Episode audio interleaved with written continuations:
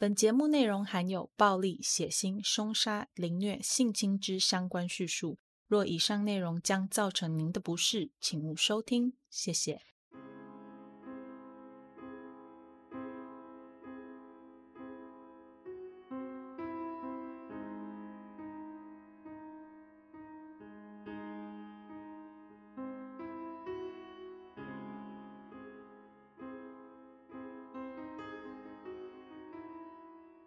Hello，各位亲爱的 Bonus 们，大家好，欢迎回到 Them 他们的故事。我是 Molly。来来来，我们先来念一下赞助名单。本周赞助有五位，我们按照日期来念哦。第一位是 JJ，感谢 JJ 的长期支持。再来就是文仔，冰块好好吃。Monel 和滴滴，总共五位。Bonus 中的 bonus，感谢你们的赞助，谢谢你们啦。那我会继续努力的制作这档节目，让大家可以有更多的案件可以听。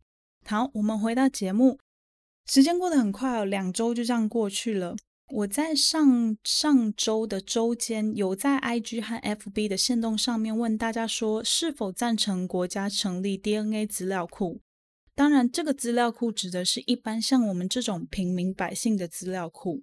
犯罪者的资料库在上集有跟大家介绍去氧核糖核酸条例，国家在好多年前就已经对被定罪的犯罪者做相关的 DNA 资料库建档。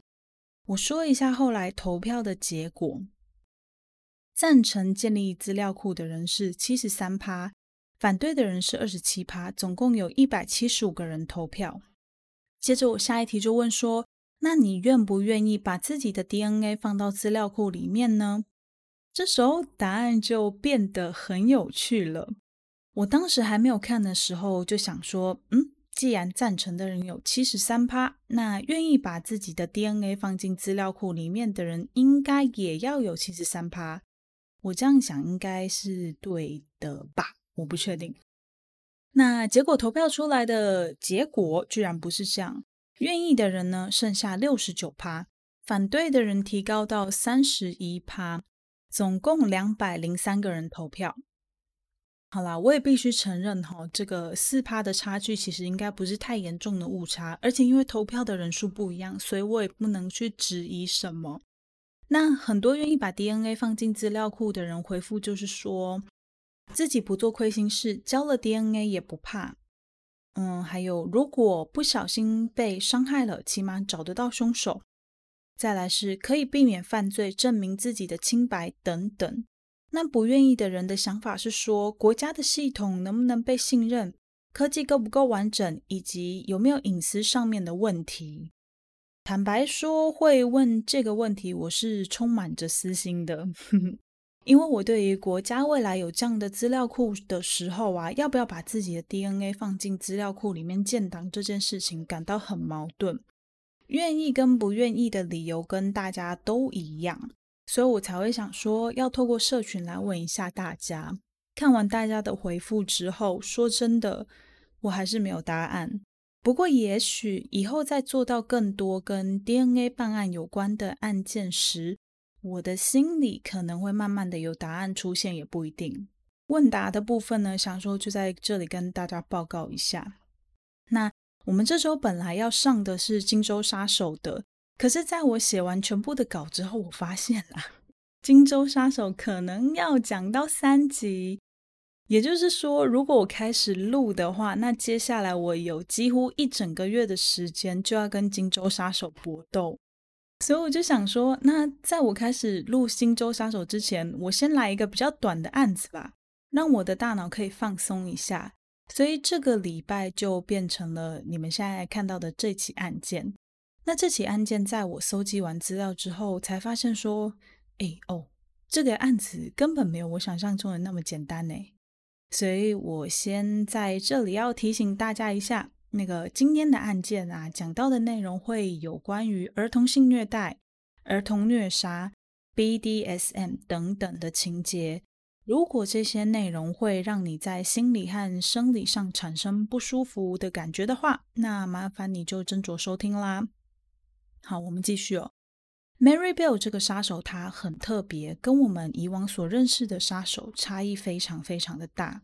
除了因为他诞生在遥远的英国之外，Mary Bell 这个杀手呢，在犯下第一起案件的时候，年纪还不到十一岁，可是他却被判处了终身监禁。到底为什么一个年纪小小的孩子会变成杀人犯？又是什么样的原因让判决的人对他没有任何的同情，直接以成年人的标准去判处终身监禁呢？是制度，是舆论，还是案件本身真的太残酷了？接下来就让 Molly 来带各位 Bonus 们了解事情的来龙去脉吧。Mary Bell 她出生在一九五七年五月二十六日。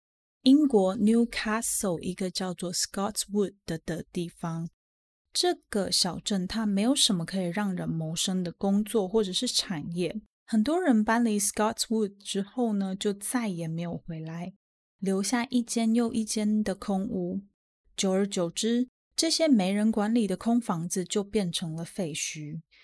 小镇上的治安也不是很好，很多像是啊偷窃。卖淫和诈欺这种不是特别严重，却让这个小镇一直沉沦的犯罪行为相当盛行。Mary 的妈妈 Betty McCracket 就是造成小镇不安定的其中一份子。他的犯罪形态呢，是我们前面提到众多犯罪形态之中的其中一个，也就是卖淫。所以说，Betty 是一个性工作者。当我听到 Betty 是一个性工作者的时候，我的第一个直觉是，Betty 的家庭应该是穷到没有办法生存，才逼不得已用这种方式支持下去，或者是说，他的原生家庭里面有一些他没有办法面对的事情，像是家暴、性侵这一类的事情，才会导致他的价值观错乱，进而让他选择成为一位性工作者。想不到结果却出乎我的意料之外。Betty 的家庭是很正常的家庭，他们也许并不富有，但要能让全家吃饱饭是完全没有问题的。Betty 家里也没有家暴、暴力，或者是我们大脑里面那些对于性工作者原生家庭第一印象，更没有什么很负面或者是很复杂的情节。而且啊，Betty 小时候在家里可以说是一个备受关注和疼爱的孩子。只是有一点很特别，根据 Betty 家人的回忆，Betty 在童年时期的行为举止就和其他同年龄的孩子不太一样，特别是在吃饭这件事情上，他有着他莫名其妙的坚持。在 Betty 大约到五岁的时候，不知道因为什么原因，他开始会拒绝在大家面前用餐。只有当家人把他的那份餐点放到角落，而且不要刻意去关注他的时候，Betty 才会去吃饭。在他用餐的过程当中，一旦他发现有人在注意他，他就又立刻停止了。Betty 异于常人的表现，一直到他年纪稍微大一点之后才好转。不过好景不长，就在 Betty 好不容易渐入佳境的时候，他的爸爸过世了。从这个时候开始，Betty 的个性就有了很大的转变。她几乎变成了另外一个人。她开始周末的时候不去教会，晚上也会到很晚很晚才回家，甚至是不回家。跟以前那个虽然有点奇怪，但还算听话的孩子比起来，根本是大相径庭。没有多久，就在 Betty 十六岁的时候，她生下了女儿 Mary。这件事情如果放到现在来说的话，大家可能会觉得，嗯，还好，好像没什么。未婚妈妈到处都是，Betty 只是他们之中的其中一个。一个人呢，其实也可以把小孩照顾得很好的。可是啊，大家不要忘记，这是发生在五零年代。在五零年代啊，你不要说台湾，就算是美国、英国，未婚妈妈在社会上都还是备受歧视的。Betty 在十六岁的时候生下 Mary，可能是因为前面提到的未婚怀孕，Betty 她对于刚出生的 Mary 极为排斥。她不像大部分的妈妈有那种初为人母的喜悦，相反的在护士要将小 Mary 抱到 Betty 手里时，Betty 只是抗拒着说：“Take that thing away from me，把它给我拿走。” Betty 就这样一直贴着呃未婚妈妈的标签，独自一个人抚养 Mary，直到 Mary 大概一岁左右的时候，她才和一位叫做 Billy Bill 的男子成为夫妻。在这个家里。Billy 他可以勉强算是一位对 Mary 稍微有一点点关心的人，虽然他大部分的时间都是沉浸在酒精里，不过在态度上，他跟 Betty 还是不太一样的。另外一件值得提起的事情是，在 Betty 和 Billy 结婚之后，Betty 他是不准 Mary 喊 Billy 爸爸的，他要求要 Mary 继续叫 Billy Uncle，就是叔叔的意思。有人推测 Betty 会这样做啊，是为了要确保自己可以领取就是来自政府的单亲家庭补贴。在 Mary 大约两岁的时候，Betty 的第二个孩子出生了，是一个男孩。这本来应该要是一件让人开心的事情，但 Betty 和 Billy 却在这个时候分开了。虽然 Betty 和 Billy 在 Mary 四岁的时候又重新在一起。但在那段失去主要经济来源的期间，处于弱势的 Betty 只好选择走上了性工作者这条道路，独自一个人抚养两个孩子。所以，Betty 之所以会成为性工作者，跟开头说的一样，是她自己的选择，但却是在一个环境对于女性、对未婚妈妈、对单亲家庭极度不友善的情形之下。逼不得已而做出的决定。Betty 的背景，我们先简单的介绍到这里，将故事拉回到 Mary 身上。在小 Mary 成长的过程当中啊，Betty 其实有多次想要摆脱这个增加她生活负担的孩子。曾经有一次，当 Mary 还是小婴儿的时候，Betty 就企图要把 Mary 卖给一个德国裔的女人。这个女人和她的丈夫因为种种因素没有办法生育。也没有办法透过合法的管道来领养小孩，因此他们只好私底下透过寻找像 Betty 这样不要小孩的家长来领养孩子。就在他们即将要完成交易的时候，这一切被偷偷跟在 Betty 身后的家人给发现，赶忙制止了 Betty 荒谬的行为，将小 Mary 带离了现场。在那之后，Betty 就常常会把 Mary 交给家人，然后自己消失好几天，甚至好几个月。在结婚，Billy 消失之后，Mary 也常常把 Mary 和 Mary 的弟弟寄放在亲戚家，独自一个人到 Newcastle 其他相较之下比较繁荣的地区从事性交易的工作。家人看到这样子之后，觉得嗯，一直这样也不是办法。于是他们就向 Betty 提出要无条件认养 Mary 的建议，不过被 Betty 给拒绝了。他总是告诉自己的家人说他会回来接自己的女儿的。我看到这个资料的时候啊，完全不了解 Betty 为什么会想要紧紧抓着一个自己不爱也没有能力照顾的孩子不放手。从上面的叙述听起来，Mary 好像就只是在成长的过程当中常常会被妈妈忽略而已。没有受到其他严重的伤害啊？那后来的事情到底怎么会演变成刑案呢？当然，事情没有那么简单啦。不知道大家还记不记得我们很早以前讲过的 Henry Lee Lucas，就是好像是第三集还是第四集。Lucas 的妈妈跟 Betty 一样，是一位性工作者，而且他会把客人带回家，并且当着小孩子的面跟客人做交易。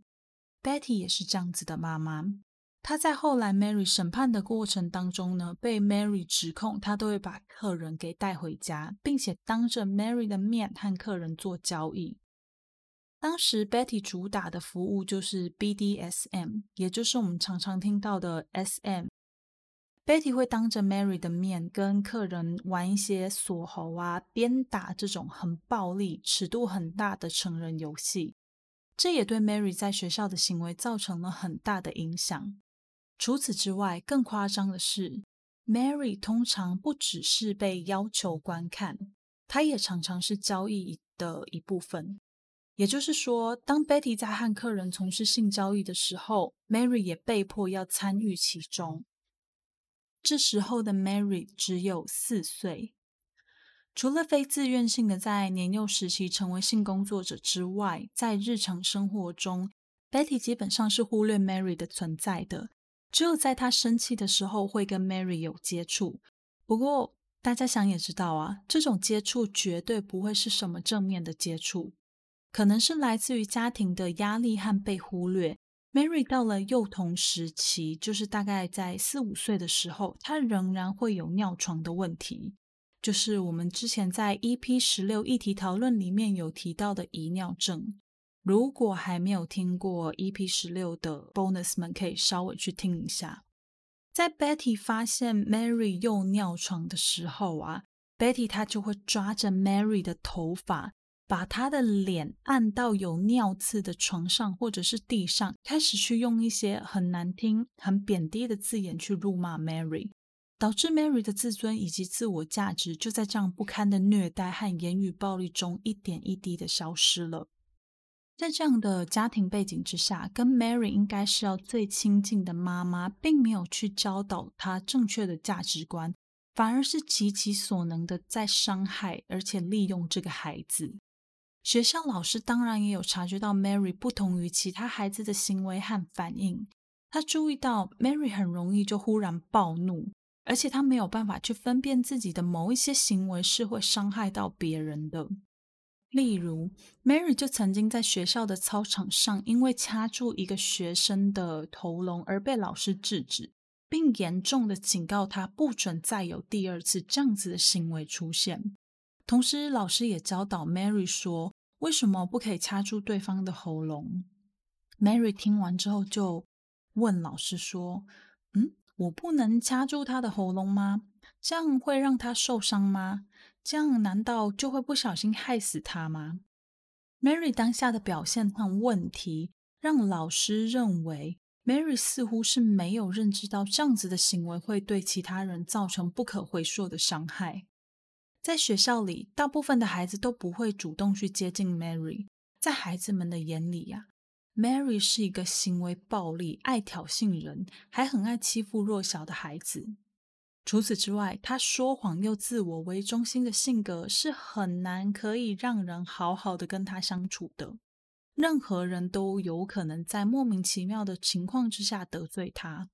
当 Mary 认为自己遭受到冒犯的时候啊，他就会去掐住对方的喉咙，逼对方道歉。他曾经还有过用烟头戳到一个孩子的脸上的记录，原因是那个小孩惹他生气了。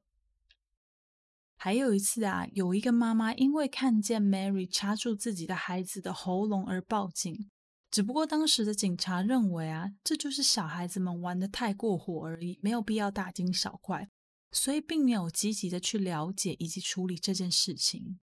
类似的事不断的发生。Mary 时不时就会被其他小孩指控说 Mary 又伤害他们了。基于 Mary 的行为，关于她的各种负面形象就这样深深的烙印在老师和同学们的心里。其实早在学校老师和同学之前，Mary 的其他家人就已经发现 Mary 异于常人的表现。在 Mary 还很小的时候，对于大人的拥抱、亲吻这一类比较亲昵的举动，他会主动闪躲。一般小孩在遇到困难时，通常会用哭来表示抗议和不满。不过 Mary 不会，她就像一个漂亮却没有情绪的洋娃娃，只有在愤怒的时候才会有所反应。她甚至告诉大人说，哭是弱者的行为，她绝对不会轻易的流下眼泪。Mary 就在这样的环境之下长大，她唯一的朋友是邻居 Norma Bell。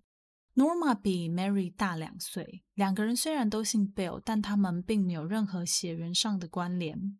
只要一有空，他们两个人就会腻在一起，像磁铁一样吸附着彼此。事情很快的来到一九六八年五月二十五日，四岁的小男孩 Martin Brown 被另外几个误闯入废弃建筑物的小男孩们发现，沉尸在该栋建筑物二楼的房间里。他的遗体静静地躺在房间里的床和窗户之间，脸上有些许的唾液和血迹，身旁散落着阿司匹林的空药罐。除此之外，并没有什么可疑的地方。由于 Martin 的遗体上并没有什么显而易见的外伤，所以当时的警方就认为说，嗯，这应该就是小朋友误食药物导致的意外事件。因为 Martin 本身只有四岁，是一个胆子很小、很怕高的小小孩。知道 Martin 胆小怕高的邻居朋友就推断说，搞不好 Martin 就是被自己吓死的。不过这件事情对于 Martin 的妈妈而言是很难以置信，因为她很清楚，胆小的 Martin 根本不可能一个人跑到废弃建筑物里，还站在床边，这太不合理了。其实当时检查遗体的医生也有对遗体提出一些疑点，例如小男孩脖子上那些浅浅的印记，他认为小男孩应该是被人勒死的，因为小男孩只有四岁，真的要勒死他的话，其实不需要太大的力气，小孩子可能也可以办得到，所以他就建议警方可以把案件朝着儿童打架造成的误杀的方向去做侦办。可是当时的警察根本没有心思去调查这种明显就是意外的命案，因此案件就一直被警方搁置着。说到这里啊，大家一定都知道这件事情跟 Mary 脱不了关系，只是当时候的大人都不觉得这起案件的凶手会是一个小孩，所以即使 Mary 在第一时间里有一些古怪的行为，但大家都没有将 Martin 的死跟 Mary 相连接在一起。在案发当天，Mary 先是跑到 Martin 的阿姨家，告诉阿姨说，她发现有一个小男孩在玩的时候发生了一些意外。阿姨一听，满是疑惑，怎么可能会有什么意外？应该是看错了吧？但因为 Mary 坚持阿姨一定要跟她一起去，所以阿姨只好跟着 Mary 到案发现场。在他们到案发现场的时候，阿姨看到一个男人抱着一个小男孩冲上了救护车。很快的，阿姨就发现她看到的那个小男孩就是自己的小外甥 Martin。Martin 在案件发生之后啊，Mary 常常会拉着好朋友 Norma 到 Martin 的阿姨家，借着要跟 Martin 阿姨的小儿子玩的名义，趁机问阿姨说：“你会不会难过啊？Martin 的妈妈会不会难过啊？”类似这种很刺激对方情绪的问题。这让还沉浸在失去家人痛苦之中的 Martin 阿姨非常的难过。一开始，她还会很平静、很理智的回答 Mary 问的每一个问题，但因为 Mary 和 Norma 出现的次数实在是太过频繁了，而且只要他们出现，就一定会提起一些跟 Martin 有关的事，让他的情绪一再的崩溃。渐渐的，阿姨不想要再面对这些问题。选择在 Mary 和 Norma 敲门的时候，静静的把自己锁在屋子里，不再开门接待这两个小孩。不只是 Martin 的阿姨，Mary 还会去骚扰 Martin 的妈妈。就在案发不久之后的某一天，Mary 带着一脸诡异的笑容敲响了 Martin 家的门。在 Martin 妈妈开门之后，Mary 满脸不怀好意的问道：“我可以看看 Martin 吗？”一开始，Martin 的妈妈还以为 Mary 是真心想念着 Martin，所以本着礼貌的态度告诉他说：“Martin 已经过世了，我们再也见不到他了。”想不到这时候，Mary 居然带着微笑说：“我知道他已经死了，可是我要看看他在棺材里的样子。”Martin 的妈妈听到这些话，深深的倒吸了一口气，转身便把门给甩上。其实就在案发后的隔天，也就是一九六八年五月二十六日，同时也是 Mary 十一岁生日。Norma 的爸爸向警方指控说，他亲眼看见 Mary 双手掐着他小女儿的喉咙，而且 Mary 似乎毫不在乎自己的行径已经曝光，继续着原先的动作，一直到 Norma 的爸爸上前用手将 Mary 和小女儿分开时，这场闹剧才结束。警察如同以往没有任何作为，只觉得这是小孩子之间的游戏。又在隔天，Mary 带着 Norma 到当地一家托儿所里面大肆破坏，还顺手带走了一些战利品，并留下了一些纸条。纸条上面写着：“I murder so that I may come back。”中文是我杀了人，我可能会再回来。第二章是 Fuck off, we murder, watch out, Fanny and faggot。中文翻译是去死吧，我们杀人了，注意一点，Fanny 和 faggot。Fanny 和 faggot 这两个单词听起来好像只是署名，可是他们在英文里面分别表示了女性生殖器和男同志的意思。而且这两个字是很糟糕、很歧视的用法。一般有家教的孩子，甚至是一般人啦，我们都不会这样讲。那第三张纸条上面写的是：“We did murder Martin Brown. Fuck off, you bastard。”中文翻译是：“我们杀了 Martin Brown，去死吧，杂种们。”最后一张啊，因为语言不详，我就不念了。那张纸条的内容跟之前一样，充满脏话和挑衅，而且错字连篇，文法怪异，连我拿给我的室友看，他都看不懂。警察看到这四张字条，就认为：拜托，这一定是小孩的恶作剧啊，不然还能是什么？接下来的几天，Mary 和 Norma 做着同样的事情，几乎每天都会回到那家托儿所里面偷东西，破坏公物。想不到，就在五月三十一日这一天，Mary 和 Norma 两个人就因为校方提前装上的警报器而被逮捕。他们被警察送回家，暂时交由父母管束，待在家里等着青少年法庭的出庭日到来。两个月过后，一九六八年七月三十一日这一天，Mary 和 Norma 到镇上的一户人家家里去找一位叫做 John 的孩子一起玩。当他们到达的时候，John 的妈妈告诉两个人，John 正在睡午觉，没有办法跟他们一起出门。这时候，Mary 和 Norma 就注意到了另外一个在屋子里的孩子，Brian Howe。事实上，Brian Howe 并不是壮家里的小孩。案发当天，John 的妈妈在一片废弃的空地上找到 John 跟 Brian，因为那一块空地上面有很多大型的桶子。有些地方的草还长得很高，看起来就不是一个安全的地方。John 的妈妈怕留下三岁的 Brian 一个人在空地上会发生什么危险，所以便把 Brian 也一起带回自己家。有人认为 Mary 和 Norma 很可能就是在 John 的妈妈离开之后不久，偷偷的跑进了他们家，把 Brian 给带出来的。那一天下午，大约到了四点，Brian 还没有到家。Bran 的姐姐就很担心，于是出门寻找弟弟的下落。就在这时候，他遇见了 Mary。Mary 很亲切的问他说：“你在找 Brian 吗？要不要我跟你一起去啊？”Brian 的姐姐没有想太多，就答应了。随后，Norma 也跟着他们一起去找 Brian。就在他们到了那块废弃空地附近时，Mary 对 Brian 的姐姐说：“哎，Brian 可能会在那一块空地上玩哦，我们要不要过去那边找找？”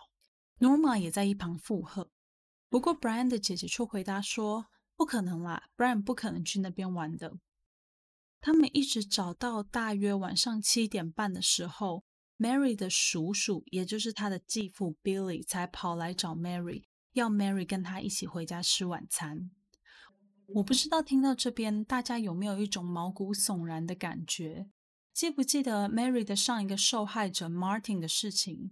在 Martin 遇害之后，Mary 也是跑到 Martin 的阿姨家，试着要将 Martin 的阿姨引导到犯罪现场。Mary 似乎是在有意识的要让被害人的家人在第一时间就发现被害者，只不过这两次都因为某些原因使 Mary 的计划失败。Brian 失踪这件事情惊动了周边的邻居和警察，全部的人都出来帮他们找。等到他们找到 Brian 的遗体的时候，已经是晚上十一点多了。Brian 的遗体状态很糟糕，他的身上有很多很多的伤痕，肚子上被刻着像是 N 或者是 M 的字，大腿和生殖器也遭受到严重的破坏。不过这些都不是致命伤。根据警方当时的判断，脸色发紫的 Brian 应该是被勒死。除了遗体之外，现场也有找到一把剪刀。这把剪刀很有可能就是凶手用来破坏 Brian 遗体，或是用来虐待 Brian 的工具。我前面有提到，Scottswood 是一个犯罪率很高的地方，但他们的犯罪活动是比较倾向于偷窃、卖淫、诈欺这种相较之下比较不严重的行为。可是谋杀这种事情在小镇里面就不是很常见，特别还是这种虐杀、残忍的谋杀。因此，Brian 的死瞬间震惊了整个小镇，可能是舆论的压力。也有可能是因为这起案子实在太不寻常，这时候的警察终于动起来了。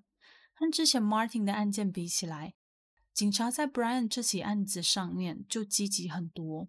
不过，也因为这起案子，让警察意识到说，Martin 的案件可能也不单纯，也许两起案件之间会有什么关联。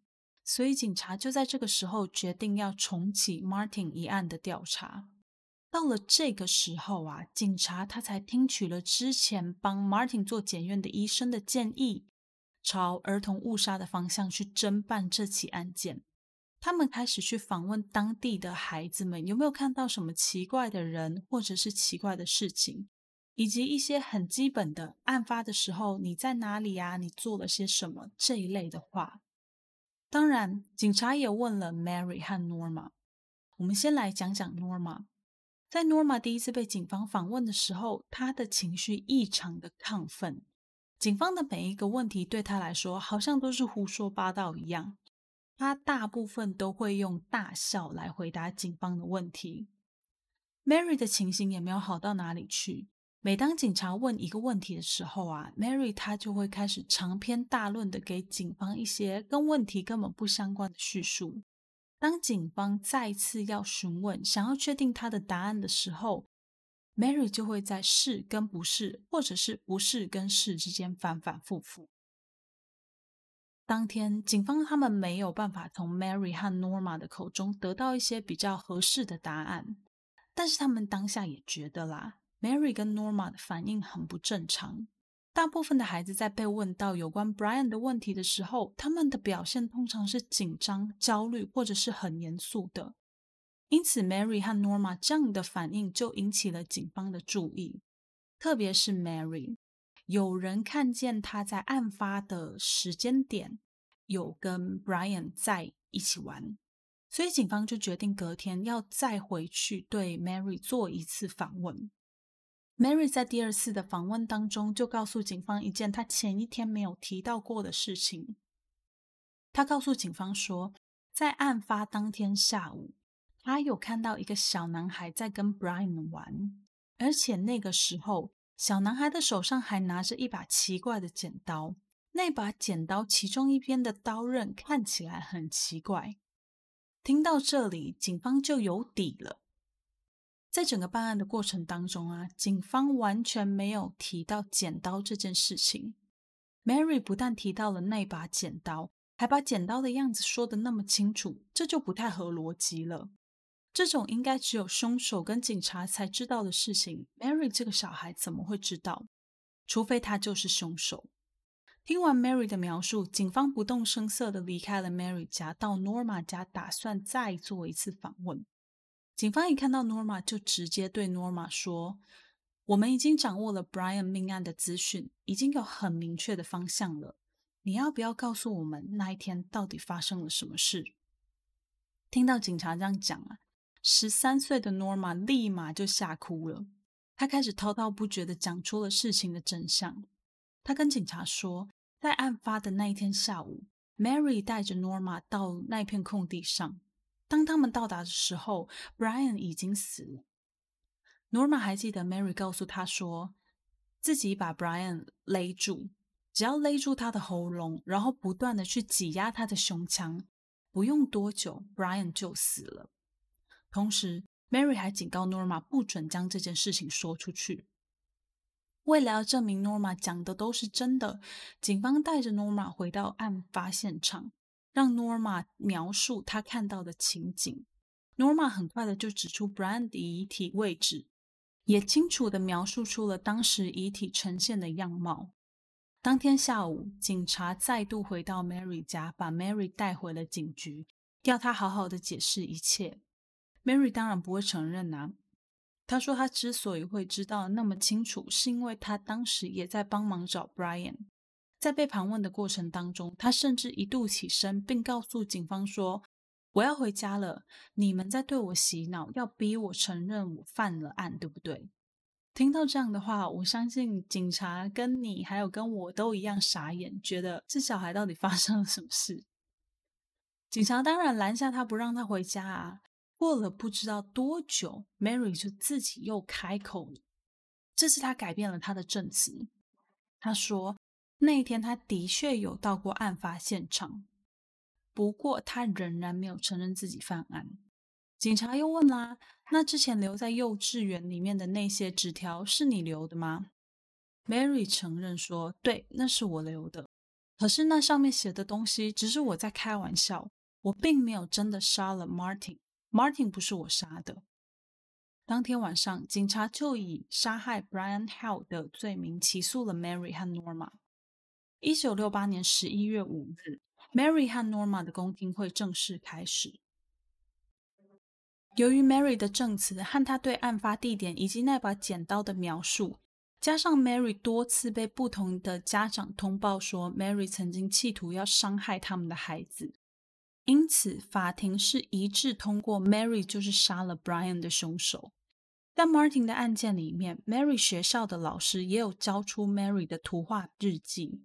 就在 Brian 案发的隔天，Mary 的图画日记上画的是一个小男孩躺在一个废墟里。身旁还散落着一个上面写着 “tablet” 的罐子，“tablet” 的中文就是药丸或者是药片。这显示 Mary 一定是曾经有到过案发现场。加上一些其他的证词和证据啊，Mary 最终被以误杀 Martin Brown 和 Brian Hall 判处无期徒刑。Mary 当时会被判处无期徒刑，主要有一点是因为当时帮他做精神鉴定的专家觉得 Mary 是一个很典型的反社会人格障碍者。他聪明，会操控人心，做事不择手段，不在乎别人的感受。他的举动绝对会对这个社会以及其他同年龄的孩子造成很大很大很大的威胁。当时的精神专家就认为。虽然反社会人格障碍可以透过药物控制和教育去改善，但是有鉴于 Mary 之前的行为和她的成长背景，没有人可以对 Mary 能不能回归社会这件事情做任何的担保。毕竟只要误判了，那就又是好几条人命的事情。至于 Norma 呢，她曾经在出庭的时候提到过，在 Martin 被害之后，Mary 曾经因为不明原因暴打过自己。当时围在周遭的孩子们，除了哈哈大笑之外，没有人上前阻止。当然，他们也不敢。每一个人都闪得远远的，还很习以为常的觉得这就是 Mary 啊，就是那个暴力又冷血的 Mary 啊。这件事情以及其他各种来自其他证人的陈述，让当时的陪审团认为 Norma 只是一个屈服在 Mary 淫威之下的无辜者。其情可免，所以 Norma 是没有被判刑的。不过，考量到这件事情对他的影响以及他当下的反应，大家一致认为他必须要接受精神治疗。因此，在那之后，Norma 就被送进了精神病院里面做治疗。在整个案件结束之后，Mary 的妈妈 Betty 开始到处接受媒体的采访。开始将 Mary 的故事当作商品一样的贩卖，呈现在社会大众面前。他甚至将 Mary 在监狱里面写给他的信卖给媒体，从中获利。另外，Betty 的家人在后来就有提到说，Mary 在两岁的时候啊，曾经因为误食 Betty 在服用的抗焦虑性药物而送到医院。当时大家有点不明白，Mary 是怎么拿到锁在柜子里的药的。但并没有人怀疑到 Betty 身上。类似的事情发生在 Mary 四岁的时候，只是这次呢，因为 Mary 已经有表达能力了，所以当医护人员问起的时候，她向医护人员表示说：“哦，是我妈妈喂我的。”当时的 Betty 当然是否认自己做了这件事情，她只是告诉人员说，她的女儿常常会撒谎。还有 Betty 曾经打电话给自己的姐姐，跟她说了 Mary 出车祸，现在正在医院，她觉得自己很担心，很焦急。这时候 Betty 的姐姐就觉得很奇怪啊啊！你家小孩出车祸，你怎么没有在医院陪小孩呢？得到这样反应的 Betty 很错愕，她觉得你应该要先关心我才对啊，你怎么会先责备我呢？当姐姐继续询问 Mary 的情况时，Betty 崩溃了。她认为情绪慌乱的她应该是要先被安抚的人才对啊，为什么姐姐不断的在关心其他的事情呢？当时的 Betty 姐姐因为没有办法从 Betty 的嘴里得到更进一步的消息。于是就私自打电话到医院，医院竟然表示说没有啊，我们没有收到有出车祸的小孩啊。Betty 的姐姐这时候才惊觉自己被 Betty 骗了。当 Betty 频繁的出现在社会大众面前的时候，人们渐渐的发现，Betty 似乎是有意识的要借由夸大 Mary 的行为来得到社会的关注，因此就有学者提出。Betty 很可能患有代理性孟乔森症候群。患有这种精神问题的照顾者，通常会透过故意伤害被照顾者的方式来获取他人的注意。不过，我对这个专家的说法呢，是保持着保留的态度。毕竟，Betty 从来没有因为这件事情去接受过任何形式的心理咨询以及治疗。所以，我们并不能就肯定说他一定有这个症状。那所以这笔资料呢，大家参考就好了。我们说回 Mary，Mary 她在后来呢，并没有真的服刑到无期徒刑。她在一九八零年，也就是她二十三岁的时候出狱。法院协助她，给了她一个全新的身份，让她可以在出狱之后有新的生活。在一九八四年的时候，Mary 生下了一个女儿。本来以为日子就要安安稳稳的过去了，没想到这时候就有记者找到了 Mary，因此 Mary 必须在媒体和社会大众的众目睽睽之下，用床单包住自己的头和女儿的头，一起离开了自己的家。这时候是一九九八年，在这之前呢，Mary 的女儿并不知道自己的妈妈曾经做过什么样的事情。是在这件事情之后，他才了解到了 Mary 的过去。Mary 和女儿再次被赋予了新的身份，以匿名的方式继续在不同的地方生活下去。不过，当时的法院对 Mary 女儿的匿名保护只有到她十八岁，所以 Mary 就对这件事情提起了上诉。他认为他的女儿应该要跟他一样，一直被保护下去。不应该让女儿因为自己的原因、自己的关系而受到了影响。二零零三年的时候，Mary 打赢了这场官司，连带着 Mary 的女儿以后的孩子，也就是 Mary 的孙子，也都会受到相同等级的保护。这个就是一个英国所谓 Mary Bail Order 的来源。在后续后来的历史当中，只要有囚犯的身份是像 Mary 这样要永久被保护的人，他们就会称这种命令为 Mary Bell Order。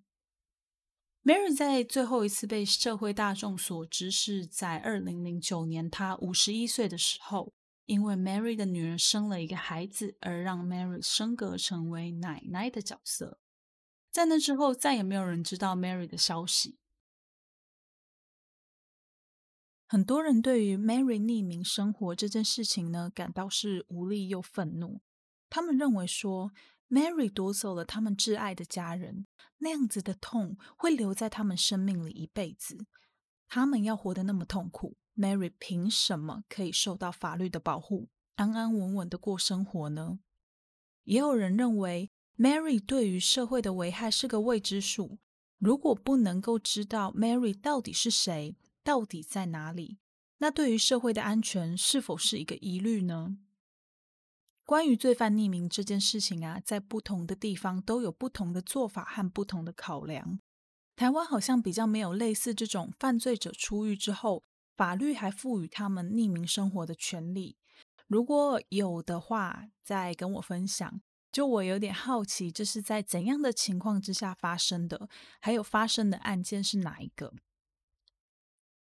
但类似像 Mary 这样的情况，在许多欧美国家就算是蛮常见的，包含我们之前讲到的澳洲捅尸案的 James，他在入狱的时候呢，法院就已经协助他改名换姓，赋予他一个全新的身份。将来他在二零二五年出狱之后，他的一切个资、长相，还有种种和他相关的资讯，一样都会受到法律的保护。当然啦，这不是每个人都可以获得这样的保护的。不过，为什么欧美国家会有这种做法呢？我自己觉得啦，可能是因为东方人和西方人在面对犯罪者判刑的时候的那个价值观还有想法的不同。我们回过来看看台湾，在台湾的话，我自己看下来，我觉得判刑比较是一种惩罚，就是说，当有人犯了错，就应该要为自己的错付出代价，所以进到监狱去服刑，要判死刑，这些都是代价之一，而且判的越重越好。但其实，在欧美啊，判刑这件事情比较是属于矫正。什么意思呢？就是说，在欧美国家，当有一个人犯罪之后，法院那边的想法会是：你的行为是不对的，以后不可以再这样做喽。那我现在先让你去监狱里面学习，如果你表现好的话，就可以快一点出去；如果你表现不好的话，还是没有办法在服刑的过程当中去修正自己行为的话，那不好意思。你必须要一直待在监狱里学习到你可以融入社会为止。我不知道大家有没有察觉到这两个想法其实是不太一样的。那从这两种不同的脉络看下来，我们就可以理解为什么欧美国家比较常会出现匿名保护被害者，甚至是保护加害者的命令出现。主要就是为了要让这些人透过学习或者是治疗之后，能够再次回归到社会，有正常的生活。我不知道大家认不认同我的这个想法。如果你有任何其他的想法，也都非常非常欢迎跟我分享。我有时候就在想说啊，嗯，因为这两种不同的价值观，会不会就是造成有一些国家仍然保有死刑的这个呃原因？会不会就是源自于这两种不同的立场呢？那我在这里也不是要来站废不废除死刑这件事，因为坦白说啊，我个人对于死刑这件事的看法是很矛盾的。所以我在我自己有一个清楚的立场之前，我应该不会轻易的去讨论这个议题，除非说啦，我有找到什么好方法可以把我的矛盾完完整整的呈现给大家。不过这个很难。不然就不会叫做矛盾啦。那关于保护加害者的这个议题，一样我会找时间在 IG 和 FB 上问大家，大家就可以一起来投票，跟我说说你对这件事情的看法。到时候我也会把结果公布出来，让大家知道。那不习惯使用社群的 Bonus 们不用担心，我非常非常欢迎你们能透过像是 Bonus 信箱啊，或者是呃我的 email 来跟我分享看法。那关于这些东西的连接，你们都知道要从哪里找喽。那我们的案件呢，就先讲到这里。先来念留言吧。我们先从 Apple Podcast 开始念哦。首先，第一则是一月一日，昵称 Yuna，这样应该没有念错吧？好，有念错的话再跟我讲哦。标题是加油。留言内容是 Molly 好，我是来自香港的听众 Yuna。我本来是故弄玄虚 YouTube 上面异色档案的观众，从他们那里认识了 Podcast，就这样从万圣节活动 Old Hello Gala 里面认识了很多不同的在说真实犯罪的讲者们，很喜欢听你讲案件的风格，请加油，谢谢。啊，不好意思，今天真的讲话有点吃螺丝哈。好，诶，谢谢 Una，谢谢你的留言。我自己也是故弄玄虚，还有异色档案的观众哦，常常会跟大家说，我就是从 D K 他还在那个呃戴面具的时候就开始看他的节目，看到现在哦。那我们就要一起把他们节目追好追满，听好听满。一起当异色粉。那就谢谢 UNA 啦，谢谢你的留言。那之后我也会更继续加油的，谢谢你，谢谢。好，下一则的话是一月十九日，昵称游戏大厅，标题他们的故事。他说犯罪，标题后面应该还有更长的内容啦，可是 Apple 这边只显示一半给我。好，那留言内容是。听起来好多的犯罪者小时候都是因为来自高风险家庭而导致成年后行为的偏差。之前看过一些资料，美国九零年代犯罪率下降是因为堕胎法案的通过，常常对于犯罪者动物般的行为感到震怒。他们的对象经常是女人、小孩。这世界对你不公平，不代表你也可以这样对其他人。不知该如何拯救，或是透过社会系统减少这样迷失的灵魂。有关荣誉杀人、夸胡冲动杀人，好像和连续杀人魔是不是无关？好，游戏大厅，你是不是跟我一样，也听了几乎所有台湾的犯罪节目呢？我完全是认同你的说法。呃，的确，很多很多的犯罪者啊，他们都是来自高风险家庭。但这不代表说，生长在高风险家庭里的孩子一定会变成犯罪者。这点我一定要再次跟大家强调哦，因为我自己本身就有接触过很多人，他们来自高风险家庭或者是所谓的单亲家庭，可是他们最后都透过各种方法，成为了一些可以在社会上有很好表现的人。甚至他们的这些故事啊，还比我们这些一般人都还要励志的很多。所以大家一定要记得，就是说高风险家庭的确会产生犯罪者，而且几率可能也比一般人的家庭还要来得高很多。但并不代表所有在高风险家庭里成长的孩子们一定都会变成犯罪者。然后。游戏大厅，如果有机会的话，可不可以拜托你跟我分享那个九零年代犯罪率下降是因为堕胎法案通过的这些资料？这样子从哪里来的？我还蛮想要看看的。那关于你提到的荣誉杀人的部分，是指像宗教啊那种大屠杀吗？我觉得那个的话，而不是我觉得，啊就是那种的性质呢，其实跟连环杀人魔的性质是完全不一样的。类似的案件，以后如果有机会的话，我也会跟大家分享。然后也谢谢游戏大厅你的留言，我会继续努力的。谢谢你，谢谢。好，下一则是二月五号，昵称是 H A N 一二零六一，后面三个数字我就不念了。标题是超喜欢推，内容是对案件分析很有很深度，是用心又好听的节目。好，谢谢 Hand 的留言。诶，我不知道这样子对案件分析很有深度这种东西啊，会不会造成大家的困扰哦？因为有些人说我说的太细了。不过我觉得这也没关系啦，因为我想要把呃会喜欢听我的节目的人留下来，所以我会继续维持目前这样的状态，不太会再去改变风格了。那谢谢 Han，你有看到我的用心，我觉得很开心。我会继续好好的把节目做下去的，谢谢你啦。好，下一则是二月六日，交个朋友滴滴滴，标题是太喜欢了，内容是知道 Podcast 有一段时间了，认真开始使用是最近两周的时间，昨天才发现这个频道，一听就马上陷入，除外一有空档就是在听。很感谢你创作这个频道，很喜欢看这种讲解罪案的节目，但因为带小孩的关系，家里电视大部分都是关闭的。现在终于也能用听的了，非常的感谢你！哇，呃，交个朋友 滴滴滴，带小孩真的是一件很辛苦的事情诶我之前回台湾的时候，光是陪我侄子一个下午，我就很崩溃了，所以真的辛苦你了。不过话说回来啦，我觉得蛮荣幸，就是能够让你一听就马上陷入，很谢谢你的喜欢这样子，然后也很开心听到我的声音居然可以陪你度过这种带小孩的时光，我会继续努力的。然后记得啊，我不太建议就是让小孩在很小的时候就听这种犯罪节目，至少等到年纪大一点再一起听。所以记得要戴耳机哦。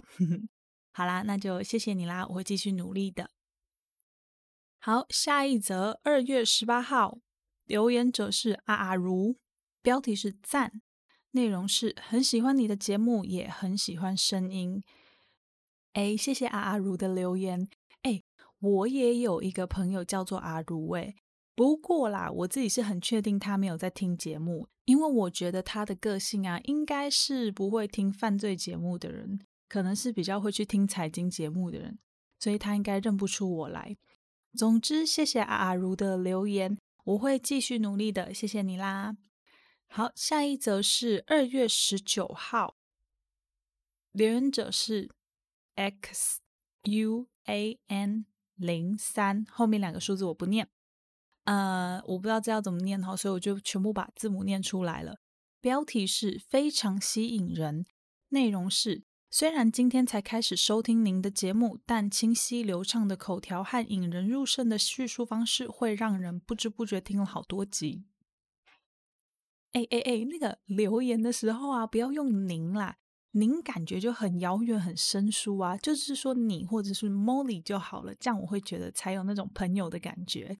那诶，不知不觉听了好多集哦，不知道你是不是那种也是一下子就把他们听完的？那这样子的话，我可能就要更努力，要出快一点，才能赶上你们听的速度了。好啦，那就谢谢你啦，我会继续加油的。谢谢你的留言，谢谢。再来是。哦，回到一月二十三号，肯特二四八，标题是很用心的 Podcast，很好听的 Podcast，没有多余的节目效果，很用心的制作，开心订阅你的 Podcast，加油，耶！谢谢你有看到我的努力跟用心哦，我会继续好好加油，做好 Podcast 的，谢谢你啦。好，下一则也是最后一则，有点长。那我们就慢慢的把它听完啦。留言者是绿抹豆奶，标题是从故弄玄虚来的，内容是异色档案跟故弄玄虚的铁粉。当初低嫂访问你之后，就找来听。我很爱这一方面的主题。第一集就是从银行捅尸案啦，但因为太多的名字有点混乱，所以我听了好几次，还是先放弃。我再打开背包客杀手，嗯，蛮好理解。因为我也在澳洲打工度假过，是一个女生自己开车旅行。听完后觉得自己也太幸运了吧，安全回到台湾呢。好吧，扯远了。反正呢，很喜欢你的节目，口条很清晰，也整理得很清楚。即使有听过的主题，从你口中也感觉很不一样。我本来从 Sound 上收听，最后来这里留言，也会慢慢的去听其他集。谢谢你的用心哦。哎，绿抹豆奶，我也是异色档案跟故弄玄虚的铁粉哎，刚刚今天才说过，我先帮他们打一下广告啦。他们现在有在卖一袋，一代就是异色档案的袋子的第一代，是他们自己设计的一个购物袋，限量三百个，要买要快哦。哎，好啦，人家很有名，不需要我打 广告啦，白痴哦。回来回来，就我也很喜欢他们的节目啦。呃，D K 跟 D 嫂他们的节目里面呢，讲了非常非常多台湾的案件，然后他们也有把台湾的案子处理的非常好，用很谨慎的态度去面对每一个他们手上的案子。然后我之前也是在澳洲打工度假，也是一个女生开车旅行。其实我觉得没有那么可怕啦，反正出门在外，不管到哪里，就是要注意安全，这样。然后捅尸案真的是大魔王，真的很多人都听得不飒飒。好啦，谢谢你喜欢我的节目，那我会继续好好努力下去，把 Pocket 做好，然后上传速度快一点的。谢谢大家。那留言就先念到这里，大家可以多多留言给我，我会念的留言啊，就是 IG 跟 FB 的私讯，还有 Apple Podcast 的评论跟 bonus 信箱。说真的啦，每次看到新的留言，心情就会变得很好，然后写稿就会变得很有力。这样是不是有点肤浅呢？嗯，好啦，我想每一个创作者应该都是这样，所以大家要多多留言哦。然后这边提醒一下，IG 和 FB 的连接都有放在叙述栏里面。如果你想要看一些案件照片、不定期补充资料，或者是你只是单纯的想要跟 Molly 多多互动的 Bonus 们，都可以去加一下 IG 跟 FB。我们 IG 满千送直播哦。好了，那就不要忘记，如果你喜欢节目的话，记得要把好节目跟你的亲朋好友分享，也要记得在你收听的平台上面给我五颗星加留言，让更多的人有机会听到这档节目哦。那今天就谢谢大家的收听。我是 Molly，我们下集再见喽，拜拜。